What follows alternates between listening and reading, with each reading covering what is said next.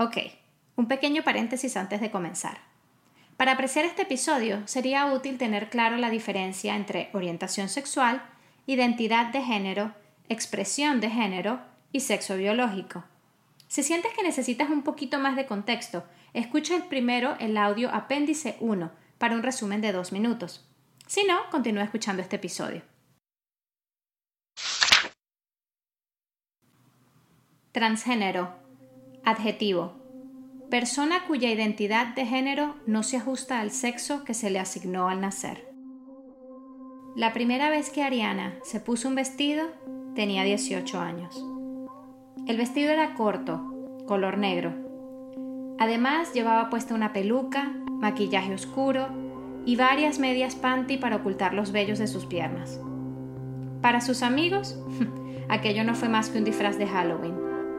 Pero para ella, Disfraz eran los flus, las corbatas y la otra ropa de hombre que aquella noche se quedaba en el closet, ocupando el espacio que por tantos años había ocupado ella. Conocí a Ariana cuando yo trabajaba para la Unión Americana de Libertades Civiles en Florida, Estados Unidos, una organización sin fines de lucro que defiende los derechos de comunidades vulnerables. Durante ese tiempo fui testigo de la mala representación que muchas veces se hace de las personas trans en los medios de comunicación. Por eso, cuando decidí producir Tras Palabras, Ariana fue una de las primeras personas en quien pensé para entrevistar. Yo espero, con esta entrevista que fue grabada en marzo del 2016, aportar una conversación sana, íntima pero respetuosa sobre la identidad de género, la cual considero es tan necesaria en nuestros medios. Para las personas trans y sus familias, no es fácil acceder a información sobre este tema, especialmente en español. Mucho menos conocer a otras personas trans, pues muchas de estas ocultan su identidad de género por miedo a la discriminación y porque en muchas sociedades no es ni siquiera legal someterse a un cambio de género. Así que en muchos aspectos, la población trans es una población invisible.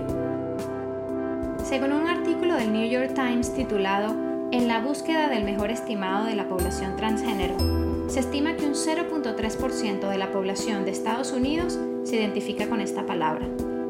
Por su parte, la organización ONUCIDA apunta que la población de personas trans en Latinoamérica podría estar entre el 0.1 y 1.1% de la población en edad reproductiva.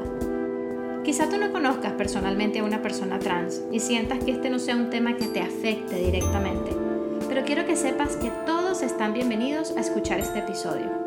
La historia de Ariana va más allá de la identidad de género. Es una celebración a la autenticidad del ser humano, que yo espero nos lleve a reflexionar sobre nuestra propia autenticidad y la de los demás. Esto es Tras Palabras.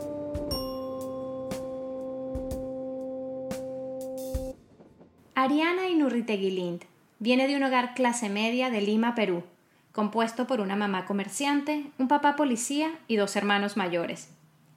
Cuando nació, el 21 de noviembre de 1972, los médicos y la biología le identificaron como niño, y como tal sus padres le llamaron José Antonio. Nadie se llamaba Ariana en el hogar de la familia Inurriteguilind en aquel entonces. Sin embargo, para respetar su identidad de género, ese es el nombre que utilizaré, incluso para contar sobre su infancia. Solo toma en cuenta, mientras escuchas la historia, que durante ese tiempo Ariana era percibida como un niño, al que todos llamaban Toñito. Cuando era pequeña, como seguramente hicimos muchos de nosotros, Ariana esperaba la oportunidad de que sus papás no estuvieran por ahí y se iba al cuarto de ellos para probarse sus cosas, solo que ella prefería las cosas de su mamá. En ese momento me gustaba sobre todo probarme los zapatos. Eh, me gustaba probarme los zapatos y, y, saber que, yo me acuerdo que me quedaban grandes. Entonces, este, anhelaba que, que llegara el size, que, que, que, crezca rápido para poder llegar al zapato de mi mamá y poder este, ponerlo, ponérmelo bien, ¿no? Y caminaba así y entonces este, eh, eh, era un pasadizo grande y entonces yo siempre, cada pasadizo, cada vez que yo veo un pasadizo grande, me imagino que es una pasarela grande. Y entonces ahí yo caminaba y me ponía los zapatos y veía cuáles eran los zapatos más cómodos, cuáles eran los zapatos más incómodos. ah, este, daba la vuelta y aprendí a caminar en tacos. ¿Y te, te vi ahí en algún momento alguien, tus hermanos o alguien? ¿Qué te decían? Bueno, um, algunas veces, por ejemplo, algunas veces cuando mi papá y mi mamá eh, este, recibían amigos en la sala, entonces yo me quedaba sola mirando en el cuarto de ellos. Entonces ahí también aprovechaba. Entonces así hubo una ocasión que, que, este, que, que, me acuerdo que me había puesto la bata de mi mamá y unos zapatos y entonces este pues mi papá entró y me vio y, y llamó a, su, a sus, o sea, me, me dijo que salga así, eh, o sea, lo tomaban como broma, ¿verdad? Como que algo gracioso, algo que, que, que es eso, pero no era, no era gracioso. o sea, para mí no era gracioso, para mí era que yo me sentía así. ¿Qué sentías? Me sentía una mujer, una niña desde pequeña.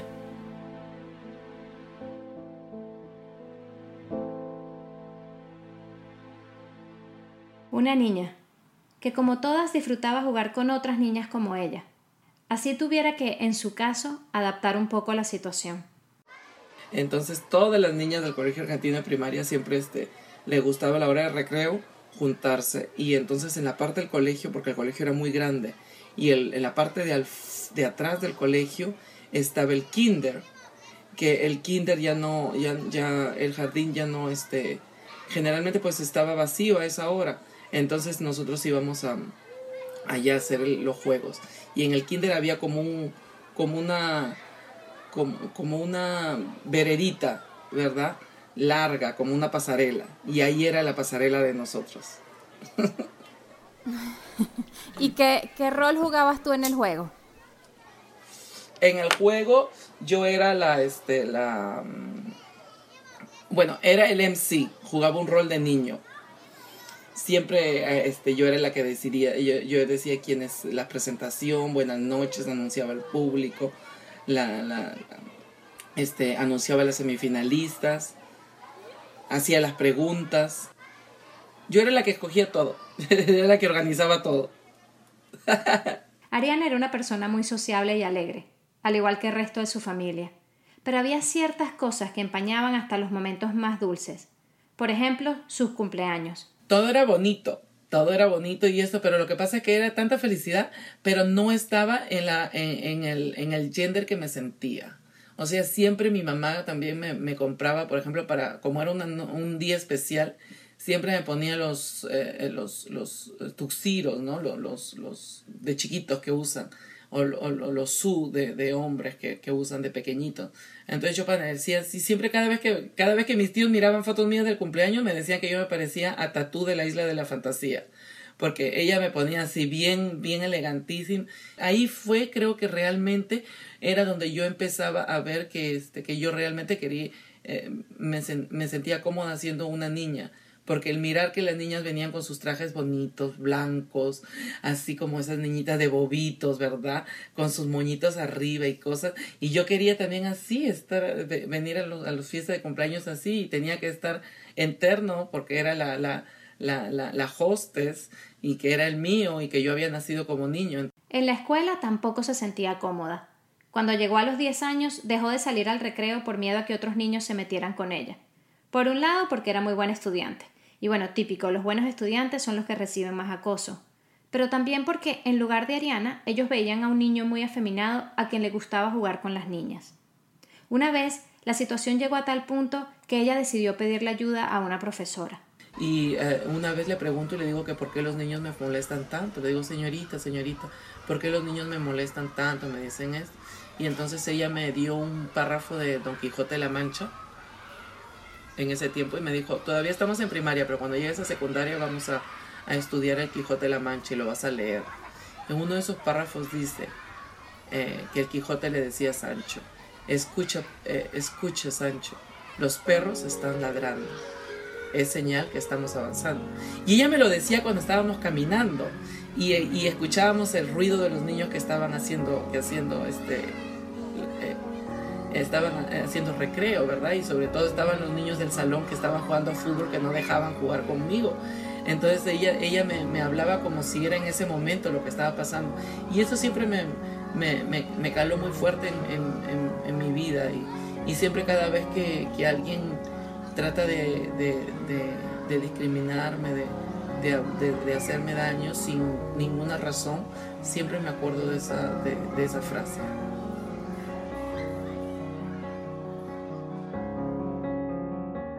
Pero el ruido no venía solo del mundo exterior. Internamente, Ariana también estaba tratando de entender qué era exactamente lo que le pasaba. Bueno, yo creo que tanto como las personas no saben qué es, qué es una persona transgénero, ninguna transgénero nace sabiendo que va a ser transgénero, sabiendo que es transgénero, ¿verdad? Entonces también comenzamos la, la transición o comenzamos el, el, debate en nuestra mente desde, desde muy pequeñas. desde muy, desde muy temprano, porque nosotros no sabemos lo que es ser transgénero realmente, ¿verdad? Sabemos que nos, quiere, no, no, nos sentimos mujer, queremos tener el sexo que, con el que no hemos nacido y, y, y, que, y queremos sentirnos parte de esa, de esa comunidad, de, ese, de, ese, de, ese, de esas cosas, pero no sabemos, ¿no? ¿Qué es lo que pasa en mí, en, en, dentro de mí? por qué me siento diferente, ¿no? Sabía que era diferente, pero no sabía que, que oh, sí, soy transgénero, ¿no? No, no, no se sabía. Y si, y si sabe, y se sabía de, de, una persona que vivía como mujer, que no era en su, de, su, de su género en el que nació, pues era, era mal vista, ¿no? Como te digo, mi mamá siempre tenía sus, sus las, las personas que le arreglaban el pelo, este, muchos amigos que eran que eran uh, transgéneros, travestis, se le llamaba en mi país, se le llama todavía. Entonces, este, em, y ella me decía que eran amigos, pero que yo no podía, que no, que era malo estar con ellos, ¿no? Que era algo malo. Entonces, que no se debía, porque un hombre que nace con, con, como hombre tiene que ser hombre, ¿no?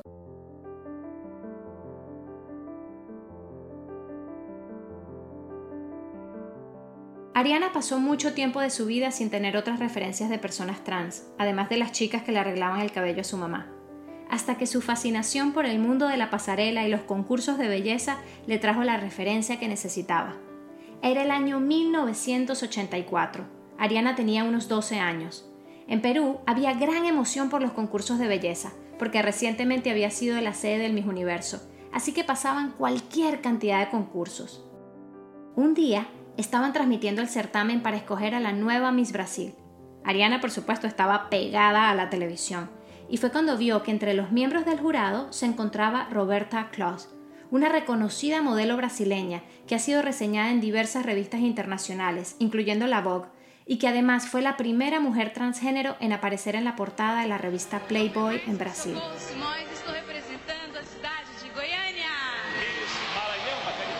Fue la primera vez que yo vi una persona transgénero bellísima en ese tiempo en el escenario. Y, era algo pero inaudito para mí, o sea, no, no podía creerlo porque supuestamente pues esas personas no podían estar en la sociedad real, ¿verdad? Esas personas tenían que vivir otra, otra vida de acuerdo a lo que yo había seguido. Entonces pues eh, lo que había escuchado. Y verla ahí, pues eso fue, pues me imagino, yo dentro de mí, yo creo que lo primero que fue que me dije que cuando yo era, cuando quisiera ser grande quería ser como ella. Y este, y no, no, no llegué a ser tan bonita, tan hermosa, porque eh, eh, el ser transgénero no, no es el ser más bella o el ser más fea, ¿verdad? El ser, el ser transgénero es sentirte en el, en el género que tú, que tú te sientes, que tú eres y entonces este pues la belleza a veces es, es, irrelevante también, ¿no? Esta fue la primera vez que Ariana vio a alguien de la comunidad transgénero fuera de las sombras y literalmente en el spotlight, pero además marcó el momento en que entendió que sí era posible vivir una transición hacia ser mujer, aunque fuera un proceso lento que tomaría mucho tiempo.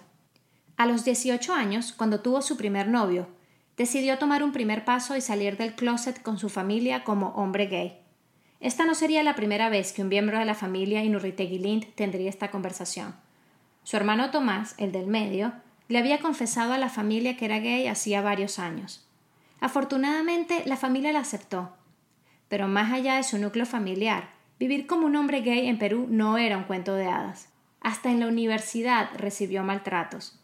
Por ejemplo, un día estaba haciendo una exposición delante de todo el salón y... El, el doctor me acuerdo que dijo, Inurritegui, para la, presentación. ¿Usted maricón? Delante de todos, delante de toda la clase, yo estaba al frente de la clase. Y le dije, ¿por qué pregunta eso? No, porque en Perú no hay ningún abogado que, que pueda llegar a ser abogado y que sea maricón.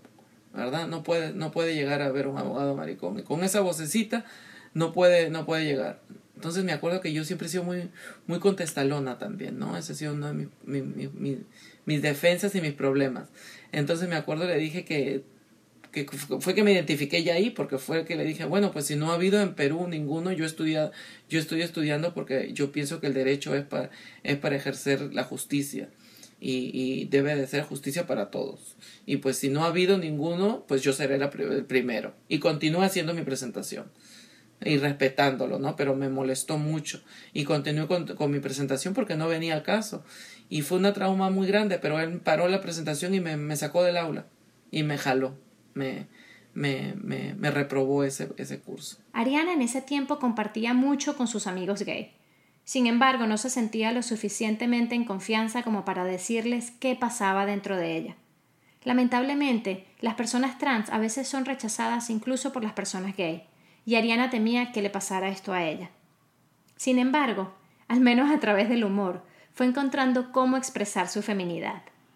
Aquí es cuando llega la noche de la cual te hablé al principio de este episodio, la primera vez que Ariana se puso un vestido, con la excusa de una fiesta de Halloween. el primer día que me fui vestida me fui con cinco medias panties, primeramente.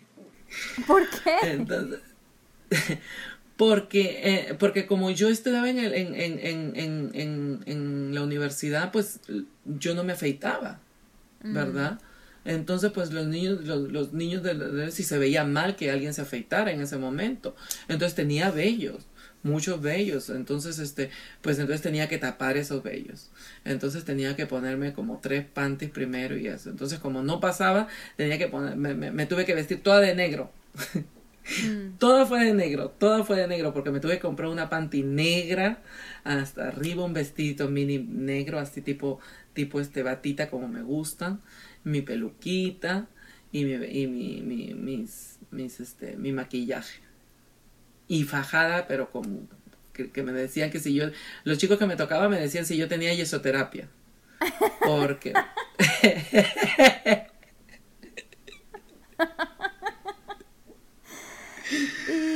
¿Y, te arreglaste sola? ¿O te ayudó alguien? Éramos tres. Éramos tres. Era mi amiga Julissa, la Lister, que en paz descanse, murió el año pasado y que no pude estar en su velorio porque tengo que estar acá en Estados Unidos y no puedo regresar a mi país. Y, este, y yo. Estas dos personas eran realmente chicos gay, solo que Ariana se refiere a ellos en femenino como un chiste interno que tenían. Y entonces estábamos en la casa de ella y nos, y nos, y nos, este, y no y no y, y, entonces ellas no se ellos no se vestían porque ellos eran ellos son gays. Entonces no se vestían no querían vestirse. Y entonces este pues yo fui la más atrevida. Yo sí me he visto y yo compré mi ropa y me vestí y ellas me comenzaron a pintar y arreglar y esto. Y, realmente pues viéndolo ahora pues me imagino que de verdad de verdad ver yo de ver en ese momento pues haber sido me habría visto bien graciosa verdad porque no tenía el más mínimo el más mínimo este, eh, clases de, maquillaje, no sabíamos, no había nadie, nadie hecha, pero simplemente con el, con el ojo negro y, y, y, la, y los pestañones y las cosas, pero, pero fue el día que yo recuerdo como si fue el, el día de mis 15 años. Esta no fue solo la primera vez que Ariana se puso un vestido, sino también la primera vez que se puso un nombre que reflejara su verdadera identidad de género. Todavía no sería Ariana, pero muy parecido. Adriana, por su semejanza con el personaje de una novela. Así que para Ariana, o Adriana en aquel momento, esta noche tenía todo el encanto de unos 15 años. Sin embargo, pocas celebraciones de 15 años terminan como terminó esta. Estábamos, estábamos ahí en, en, en la fiesta y nos íbamos a la fiesta, pero para eso era el gobierno de Fujimori y uh, en ese tiempo había habido una, un, defalco de un banco, de una cooperativa que se llamaba CLAE, una cooperativa CLAE que el, el, el, el, banquero de esa cooperativa este, había robado cantidad de, se había llevado la plata de todo de todos los, los, cooperativistas verdad fue un, un, evento grandísimo.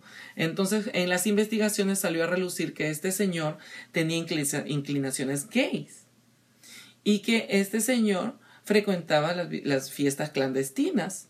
Una de las fiestas clandestinas que visitaba era las, las fiestas de Feliz Oscar. Justo la fiesta a la que estaba yendo Ariana era una de estas.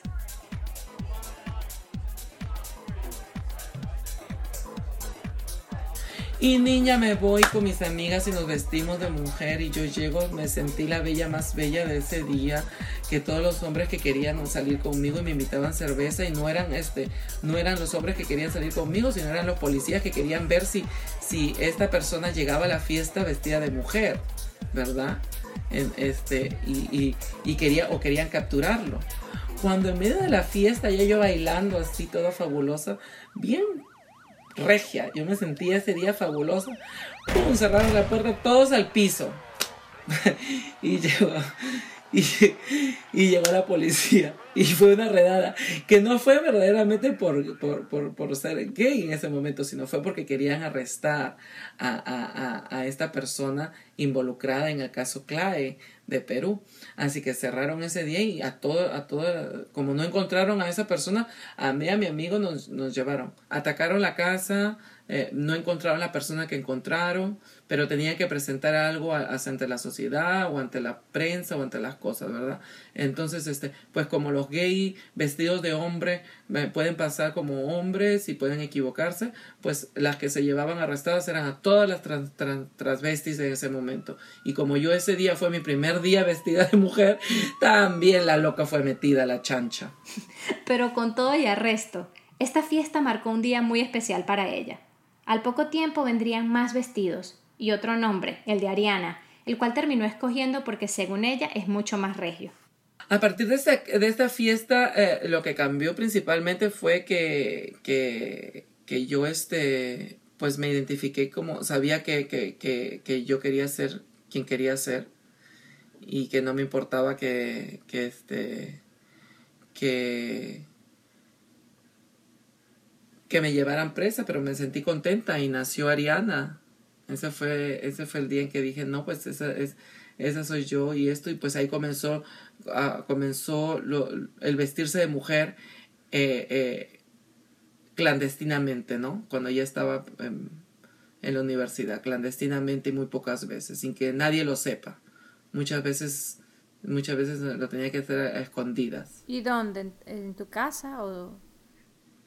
Muchas veces en mi casa, sí, en mi casa, en mi departamento, um, en fiestas que había, eh, eh, en, en grupo de amigos que eran gays, que se reunían y que querían que hagan show a alguien. Y yo, aunque no me gustaron nunca hacer shows o fonomímicas, yo por vestirme de mujer iba y hacía y, y, y, y nos divertíamos y yo era más feliz. ¿Y el resto de la semana? Tenía que vestirme de saco y corbata y salir a la universidad y, y, y, y, tratar de hacer lo que la sociedad diga, ¿no? Aunque yo dentro de mí pues no cambiaba porque como siempre era tan, tan femenina y tan queer, pues entonces este, la gente como que, que esa era mi defensa, ¿no? El vestirme, el vestirme en saco y corbata, pero, pero que la gente se diera cuenta que yo era más queer, para que, para que alguien se diera cuenta de que, de que no era estaba, estaba atrapada en algo que no, que, que, no me dejaban salir, que, que, no era esa persona que, quería dejar notar, saber a la sociedad de que, de que ese eterno era impuesto por, por, por, por, por pautas de la sociedad, ¿no? O sea, el saco y corbata era el disfraz. Era el disfraz.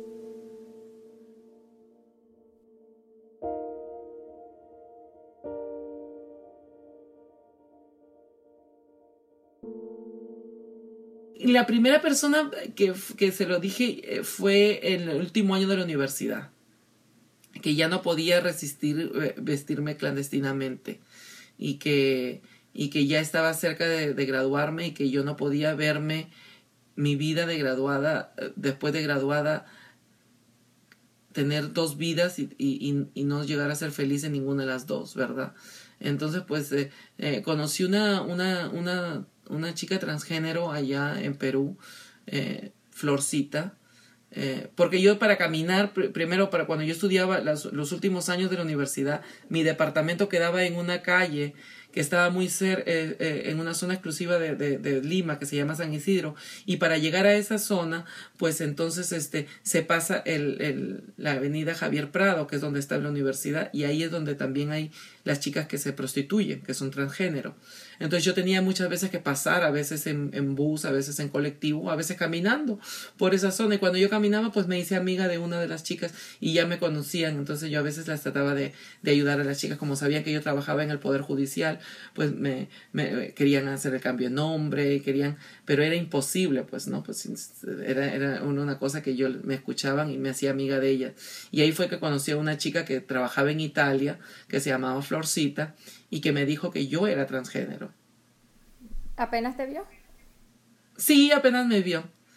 Ella fue, ella fue eh, la que me comenzó a, a, vestir, a, maquillar, a llevar a las fiestas con ella ya más seguido. Acá en Estados Unidos, ahora en mi vida profesional o en mi vida que estoy haciendo, pues mi, mi, mi, mi trabajo se basa en, en, un, en un programa, en una, en, en una cosa que se llama Choice in Family.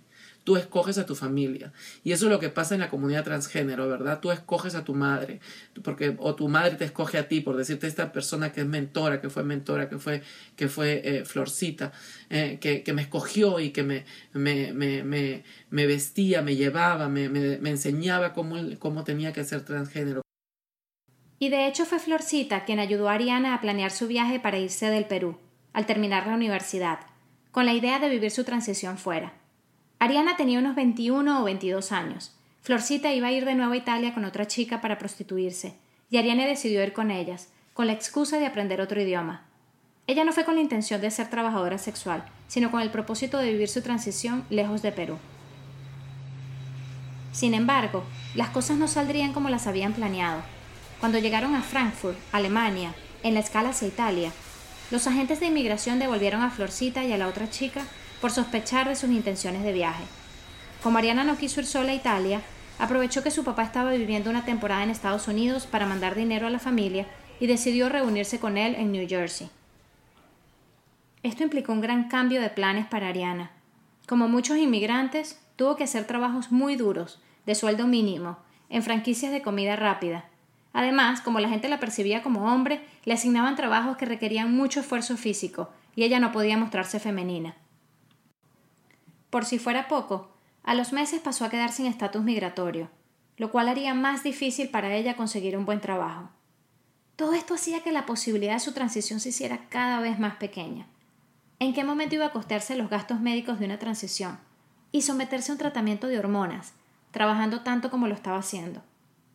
E incluso, si lograra costearlos, ¿cómo iba a saber ella si iba a poder conservar su empleo? De acuerdo a un artículo titulado Ocho hechos críticos sobre la población transgénero en Estados Unidos, que fue publicado en enero del 2015 por el Washington Post, la tasa de desempleo de las personas trans es dos veces la tasa de desempleo nacional. Sin embargo, Ariana notó que para otras chicas trans la situación estaba siendo completamente diferente. Entonces ocurrió que fui a visitar a unas amigas en Jersey City, este, eh, que habían llegado yo ya tenía un año acá y ellas tenían como seis meses nada más, cuatro meses. Y ya ellas tenían un departamento montado en Nueva York, en, Jersey City, eh, vivían tres juntas y ya habían empezado ellas la transición. Pues para mí como que me dio muchas cosas y le pregunté por qué ellas tenían que ellas podían hacer esas cosas tan rápido y pues me dijeron que estaban trabajando de, de, en el servicio sexual que era lo más rápido y lo más, lo más, lo más duro. Me dijeron, si tú vas a querer ser transgénero y vas a querer trabajar en una factoría, vas a llegar a, a, 50 años y vas a seguir siendo transgénero porque no te van a ayudar, no te van a cambiar. En cambio, acá sí este, tú puedes llegar a, a tener, a, hacer y tener una, a, a poder hacer tu transición. Y entonces decidiste eh, trabajar con ellas. Decidí trabajar con ellas, sí. Esta decisión que tomó Ariana la han tomado muchas mujeres transgénero. De acuerdo con el Centro de Control y Prevención de Enfermedades en Estados Unidos, las personas trans que están transicionando de masculino a femenino muchas veces ven el trabajo sexual como una opción viable para poder ganar dinero, debido a la discriminación y la falta de empleo, y para poder pagar sus gastos de hormonas y cirugías relacionadas con la transición. Sin embargo, el hecho de que sea una decisión común no quiere decir que sea una decisión fácil. Mira, ve, eh, primeramente, yo, como te digo, yo vengo de una familia que tiene los valores muy, muy, muy claros, ¿verdad? y uno de los valores eh, este, que siempre me enseñaron, pues, que eran que no era, no era, la prostitución no era el, mejor camino, ni, no era, ni era lo correcto.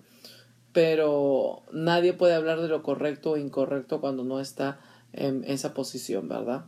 Entonces muchos critican el sexo o, eh, la prostitución porque lo, lo, lo, lo, juntan o lo pegan con, con, con, la satisfacción, con el sexo, ¿no? Que todo el mundo disfrute y a todo el mundo le gusta. Pero ¿qué pasa cuando tú no disfrutas? Y cuando llegas a no disfrutar y cuando llegas a, a sentirte incómoda en tener esas cosas, a sentirte eh, eh, eh, sucia en algún momento, ¿verdad? O a, no poder disfrutar porque tienes un cliente pues que, que, que puede, que no, que no es acorde de los gustos que, que tú tienes en, en, tu, en tu mente, ¿no? Por un cliente que muchos que no son, no, no son completamente limpios, que, ay, es horrible, es horrible, pues. A veces Ariana tuvo que lidiar con clientes que no eran demasiado limpios, pero otros, otros más bien eran demasiado pulcros. Entonces, este, pues tengo varias historias. Una de ellas es, pues, como te digo, que este, que muchas veces siempre hablan de la religión, ¿verdad? Y, y y esas personas que más critican, los pastores de la iglesia que más critican, las personas que más critican, pues no saben muchas veces verdaderamente lo que, lo, que, lo, que, lo que dicen. Porque a mí me ha tocado clientes y yo puedo dar fe porque me ha pasado a mí, que a mí me han pagado con, con una envoltura de las donaciones de una iglesia en Nueva York y, este, y de una iglesia hispana todavía me acuerdo. Entonces, pues yo, yo lo único que, que hice fue, fue, mirar al cielo y decir gracias a Dios. Y, y, y continuar porque son, son cosas que, que muchas veces llegan a tocarte muy en el fondo en tu vida.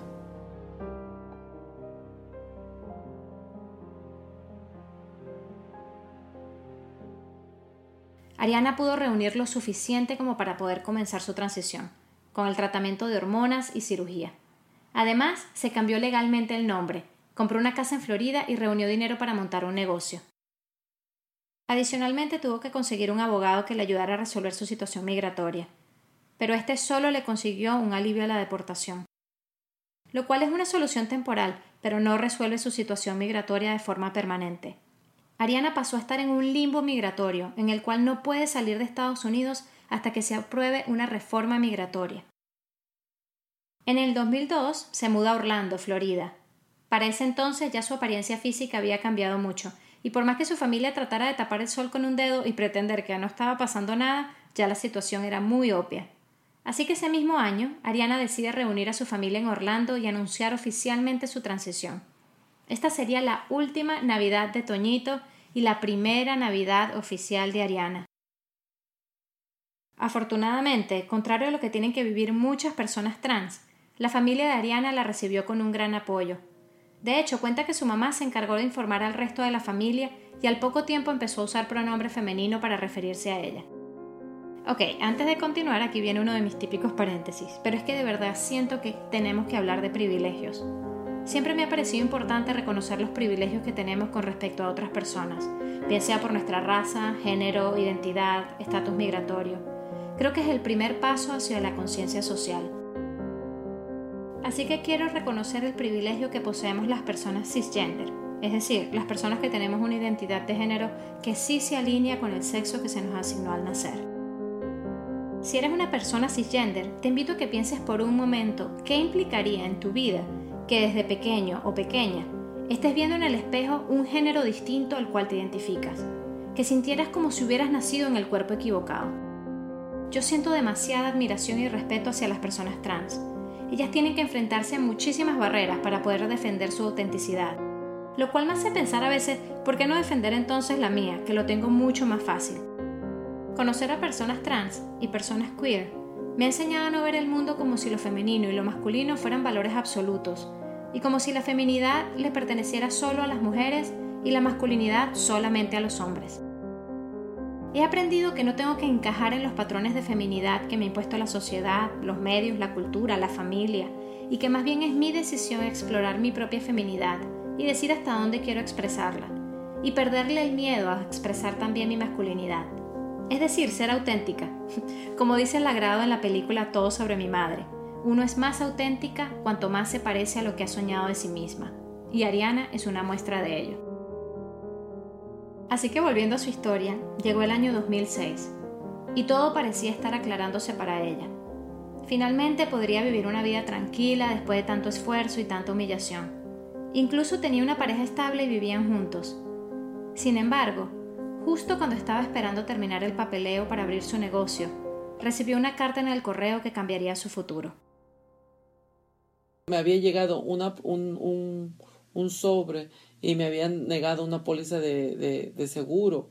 Y yo decía, ¿por qué me han negado la póliza de seguro? Entonces pedí preguntar mi, mi, mi, laboratorio, pero como no, no sabía leer en los, laboratorios, pues yo no entendía muy bien ahí porque decían no react y no react y y que entonces este pues me fui a, hacer la prueba justo al departamento de salud y este, le, mencioné las cosas al, al, que me hizo la prueba y pues fue el, el lugar que me dio la oportunidad de, de tener una nueva vida después de, de saber que, que, vino una respuesta y que me dijo tu test viene, tu, tu test viene positivo, ¿no?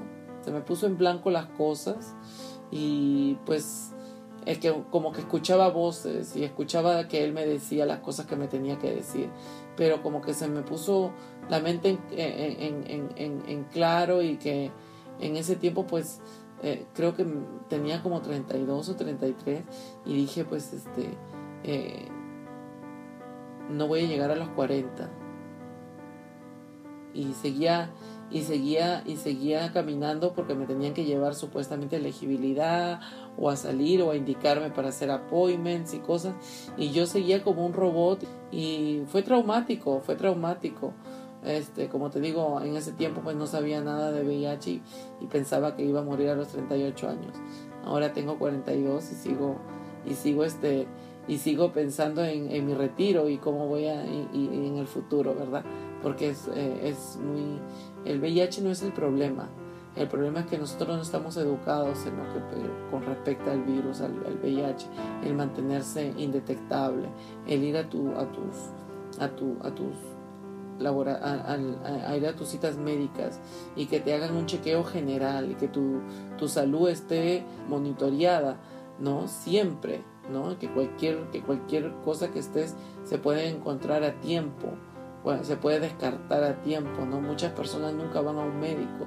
Entonces las personas que vivimos con VIH sí tenemos unas citas regulares al médico, el, el, tomar unas medicinas, cambia mucho tu vida, cambia mucho, muchas cosas tu vida, ¿verdad? Pero este, para mí el VIH no fue una sentencia de muerte, sino una lección de vida.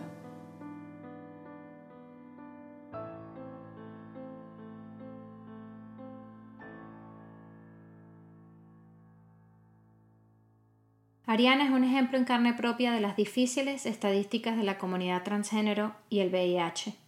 De acuerdo con la organización EBERT, las personas trans se encuentran entre los grupos más afectados por el VIH, particularmente en América Latina, Asia y el Pacífico.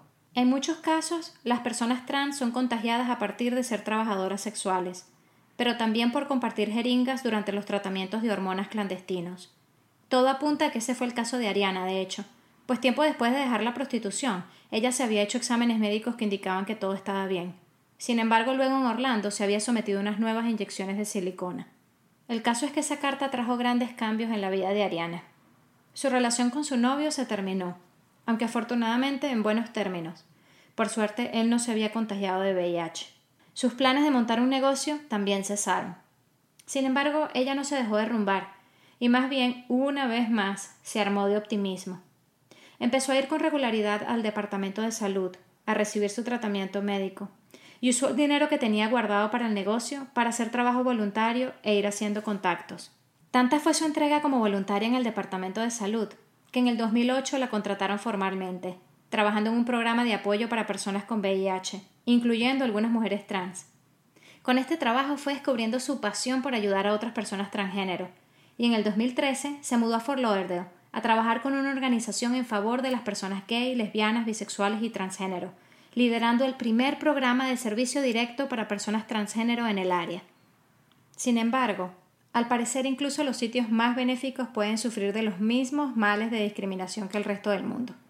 Según cuenta Ariana, a los dos años de estar trabajando en esta organización, tuvo que dejar su trabajo porque no estaba recibiendo ni un trato ni un pago justo comparado con sus otros colegas. A mí en serio me indigna ver cómo muchas veces el talento y el esfuerzo de las mujeres trans no se traducen en una remuneración digna. Según la organización American Progress en Estados Unidos, los ingresos de una mujer transgénero se reducen casi una tercera parte luego de que experimenta su transición. De hecho, la tasa de pobreza de la comunidad trans es cuatro veces la tasa de pobreza nacional estadounidense. Lo bueno es que Ariana está desafiando las estadísticas y aunque todavía enfrenta bastantes retos financieros, está tomando las riendas y creando su propia organización de apoyo a la comunidad transgénero. Bueno, realmente pues es una lucha constante, ¿verdad? Es una lucha constante el poder demostrar que las, las agencias lideradas por personas transgénero y que son dedicadas a, a los servicios para transgénero son las mejores y las que han demostrado mejor, a, como le llaman en Estados Unidos, outreach o mejor llegada al, al, a la comunidad, ¿no? Y entonces siempre dicen que, yo, que como todavía somos nuevas, no proveemos servicios, ¿no? No proveemos servicios directos. Y sí proveemos servicios directos. Hacemos muchas cosas buenas. hemos cambiado nombres, este, 35 nombres en los últimos cuatro meses acá en la Florida, este, en, en, en, en Fort Lauderdale. Eh, llevamos casos con chicas. Tenemos un programa de, de, de TIP, que es el, el Transgender Encarcelator eh, program eh, o eh, programa para personas transgénero encarceladas. Este, tenemos muchas cosas que damos servicios directos. Pero la, la diferencia entre nuestros servicios directos, nosotros es que no solamente damos servicios directos, cambiamos vidas. Porque tú no sabes la vida que te cambia cuando te cambian el nombre. Entonces, eres otra, otro, otro, otra persona, tienes otros sueños, otros objetivos tus metas son distintas, ¿verdad?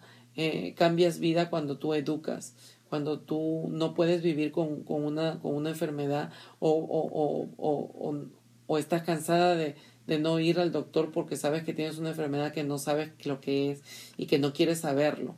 Entonces eh, nosotros cambiamos vidas y, y demostramos, demostramos que eh, el trabajo, el trabajo de, de nosotras es, es, es valorable. A pesar de los inmensos retos económicos, Ariana continúa creciendo profesionalmente y demostrando el gran talento que hay en la comunidad trans.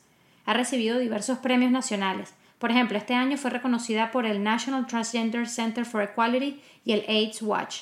También se ha vuelto consultora para distintas universidades en Florida, como la Barry University y la Miami International University, e incluso trabaja como consultora experta en servicios de VIH para la Casa Blanca pues eso me hace como inmigrante, como persona, como todo lo que he vivido, pues sí me hace sentirme profesionalmente realizada, ¿verdad? No, no, no realizada económicamente, financieramente como quisiera, no realizada como, como, como sueño tener un, un, un, centro donde las chicas cualquier persona transgénero que venga a la, a la, Florida pueda llamar y pueda sentirse cómoda y recibir los servicios ahí mismo, en el mismo sitio, este, pues esas cosas todavía son sueños muy lejanos para mí, ¿verdad? Este, a lo mejor muy cercanos, quién sabe, pero, pero son, son sueños todavía que, que todavía tengo que realizar y, la vida tiene que llenarse siempre de, de, sueños y de metas, ¿verdad? Porque cuando se le acaban las metas, pues se te acaba toda la vida y entonces entonces pues yo siempre me meto me, me, me, me pongo metas y objetivos en mi vida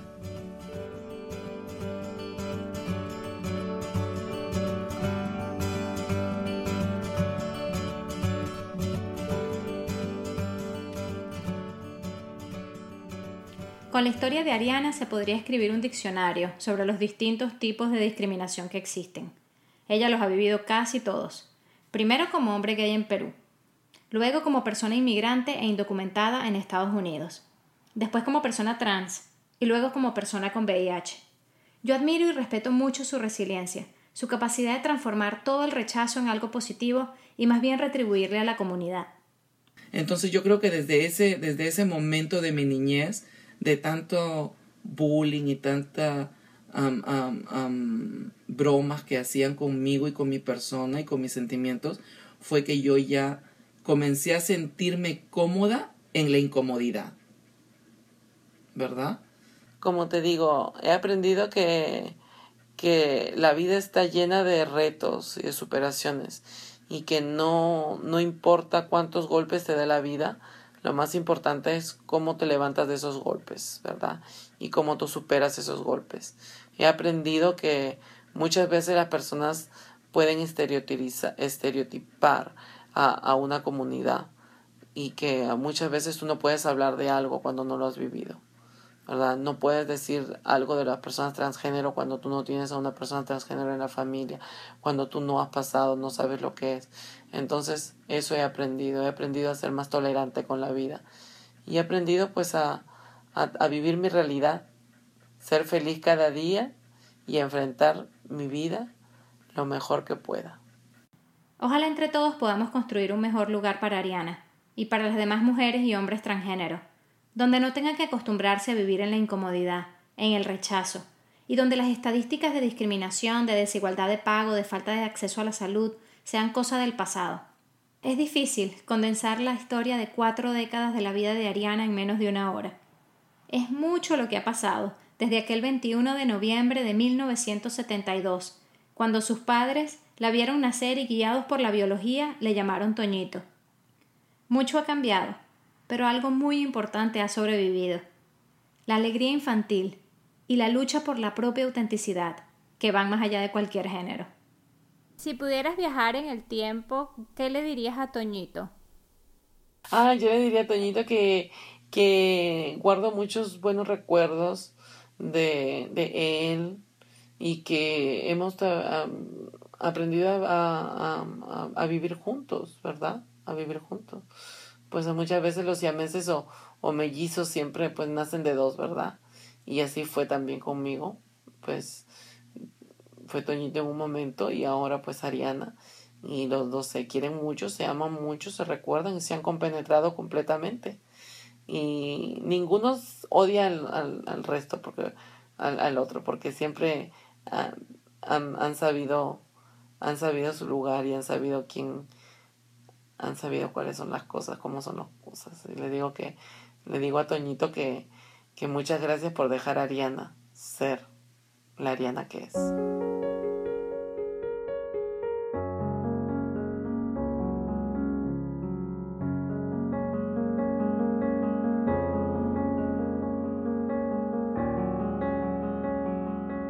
Gracias a Ariana Inurritegui Lind y a su familia por hacer posible este episodio. Si eres una persona que se encuentra cuestionando su identidad de género y necesita ayuda, te recomiendo que busques en internet cuál es la organización de apoyo para personas lesbianas, gays, bisexuales y transgéneros que opera en tu país, o escríbenos y trataremos de ubicarla por ti. La producción musical de Tras Palabras es de Brian Girón, Big Bad de Big Rick Films.